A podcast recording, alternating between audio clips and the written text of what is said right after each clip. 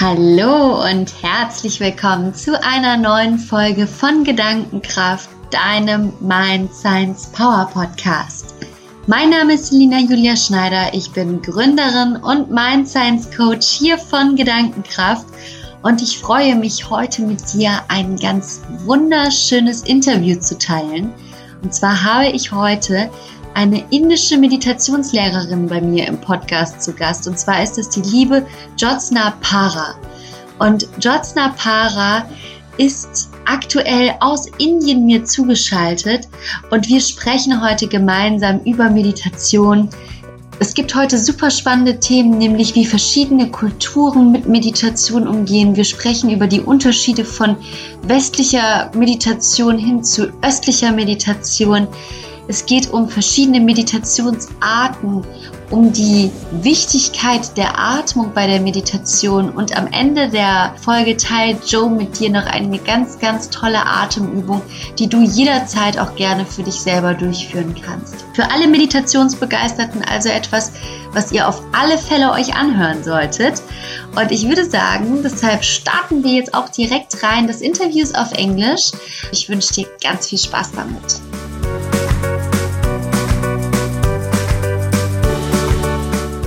And I'm so happy that you can share your wisdoms, especially concerning the, the Indian way of meditation to my community, to the people who are listening to the podcast. So yeah, um, I think it will be perfectly. I'm happy to share what I know with everybody. Perfect. So, well, to get started, I'd really like if you can maybe introduce yourself in a few sentences and maybe also share with the um, people who are listening your personal story about your way to meditation, about your way to mindfulness. Yes, definitely. Hello, everybody. I'm Joe. I'm from India. Professionally, I'm a computer engineer, and I quit my job three and a half years ago to continue my passion of travel. And during my travels, I found my calling more and more towards yoga and meditation and I pursued that and currently I travel and teach yoga and meditation.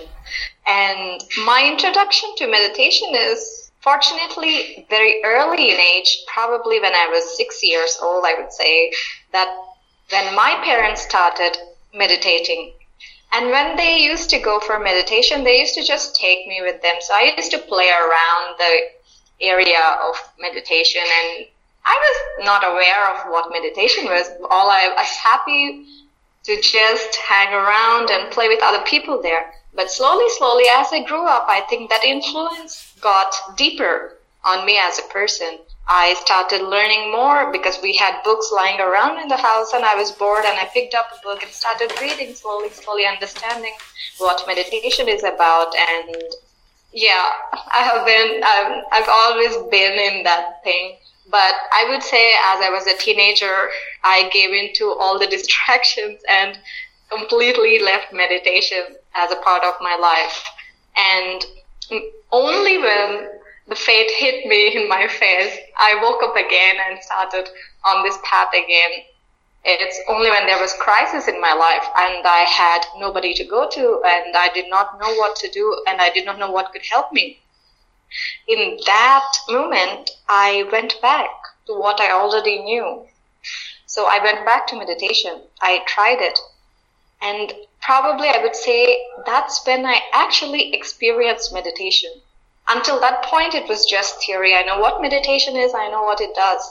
But when I was deep in shit, in crisis, I started meditating again. And that's how it transformed me. I used to have anxiety and I had hard time coping with stress or relationship issues or parental issues. I had a very troubled relationship with my parents, and I can tell through my own experience how meditation has transformed me as a person and how it enriched all my relationships with everybody around me. So, in short, that's my story. Wow, and that really and sounds beautiful. Well, let us just go back to the time of the, the little Joe, like you were starting to explain your first experiences with meditation. Um, you experienced when you just saw your parents going to meditation. So maybe you can give us yes. a little feeling and go a bit deeper into how your parents meditated and how you felt about that when you were a little child. Yeah. So how my parents came to know about meditation was it was mostly a communal thing. So there was just this house in our neighborhood that was having a meditation session on every weekend. Okay. So they invited people in our neighborhood to come and join them and see what they think about it. So that's how my parents started formally meditating. But I would say in India, most of the Hindus, Buddhists, or Jains these are the three different religions of many religions in India, are already aware of what meditation is. So it's not like a new thing. So we know about it and but we have never like my parents never formally practiced that. So when my neighbors invited them, so they went and started meditating and started taking me around and when I was a kid, I did not understand what they were doing. They were just sitting and closing their eyes. I thought they were sleeping. And I would think to myself, why are they sleeping in their chairs? It's so uncomfortable. So I did not understand what it was back then. But what I understood as a kid was more about how to grow up, how to have good values in you, and how to have strong principles in your life. Probably that kind of crafted my personality. So maybe I did not know what they were doing, but through meditation, my parents used to teach me those values, or probably something that they understood in meditation, and they used to pass that to us in terms of stories or just plays or songs, and would just tell us about how we should be as human beings. So that was my initial experience of meditation is how to be as a kid or as you're growing up, having values, sharing your cookies, or just playing and be compassionate and kind. So those were my initial experiences, what I can think of back then. And what I really find very interesting is that you were you were talking about your like your story of life, and I think we we so many times miss things which are really good for us but then we, when we are in crisis and when we really have trouble and really need to find let's say a tool to come back to ourselves then something like meditation can be very helpful and it was helpful to you as well. I completely agree with that. That is why i think why i started teaching was because i saw the transformation in myself as a person. And i thought if this is some if this is the tool everybody has just imagine how their lives are going to be how happy they are going to be every day no matter what's going on on the outside they are going to be happy on the inside so that's what motivated me to start teaching because until that point uh, before I really, I thought meditation was just something old people would do, yeah. people with a lot of time would do. Probably that's how you think when you're young and you want to go out, you don't have time to do these things. But I feel that if you spend some time meditating every day and how it can help you in everything at any stage of your life. For me, I was going through a really bad breakup and I was having issues at home and I did not know how to cope with anything. And I felt like I lost touch with myself. I did not know who I was anymore. Mm. And I was looking for something. I was just giving out thoughts saying, I don't know what to do now, but I want to do something about it. Somebody help me. I mean, you just, I just don't know. I was just giving the thoughts into the universe. You could say that, that I needed something to hold on to, that I needed a way out of this. I needed a clear path. And one day my friend who also meditates invited me hey why don't we go there on this sunday and see how you feel? Because i was going through that and i told her like oh it's very stressful for me right now. And then she invited me to go to a sunday meditation gathering. So i went and in all the things that were going on in my head it was such a busy mind that I had. And when I sat down for meditation, I meditated a lot of times before that. Mm. So I used to have a lot of thoughts. I used to be distracted during the meditation before. But that day, I sat down with a conviction saying, I'm going to try this because I believe in it. And that experience, that Sunday, on that day, when I sat down for meditation, I told myself, I don't want to feel this way anymore. And I know this is the tool. And I want to 100% trust that this tool will help me and give it a try. And that day when I sat for meditation, it was something of a, how do I say, a, a mind blowing experience for me. I felt connected to myself. Like, it's like, okay, I'm still here and I can do this. And my mind was so peaceful after that session. I knew the answer, what I had to do. And I just did that with discipline, with commitment.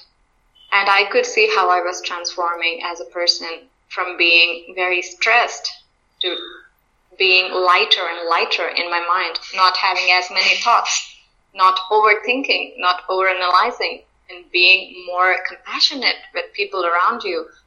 It slowly starts developing in you, and you also know yourself more. You know what you like, what you do not like, and what you want to change in yourself. And you start loving yourself more, hence, you start loving the life even more. And such a simple practice can have such a profound impact on anybody's life is and it's a very simple practice that we can do every day and that motivated me to be a meditation teacher and that's what's going on right now Wow, that's so interesting what you're saying. And I, I really feel the same also on my journey to meditation. Um, so when you were starting to meditate, how did you meditate? So did you really do a silent meditation or a guided meditation? What do you recommend to really get into that meditation? Uh, my personal experience has always been silent meditation mm-hmm. because mm-hmm. here I go to an institute called Heartfulness. That's where my parents used to go. So naturally, I was inclined to give that method of meditation a try. So that is silent meditation where you concentrate on one particular thing and you sit for 45 minutes to an hour. That's how I started.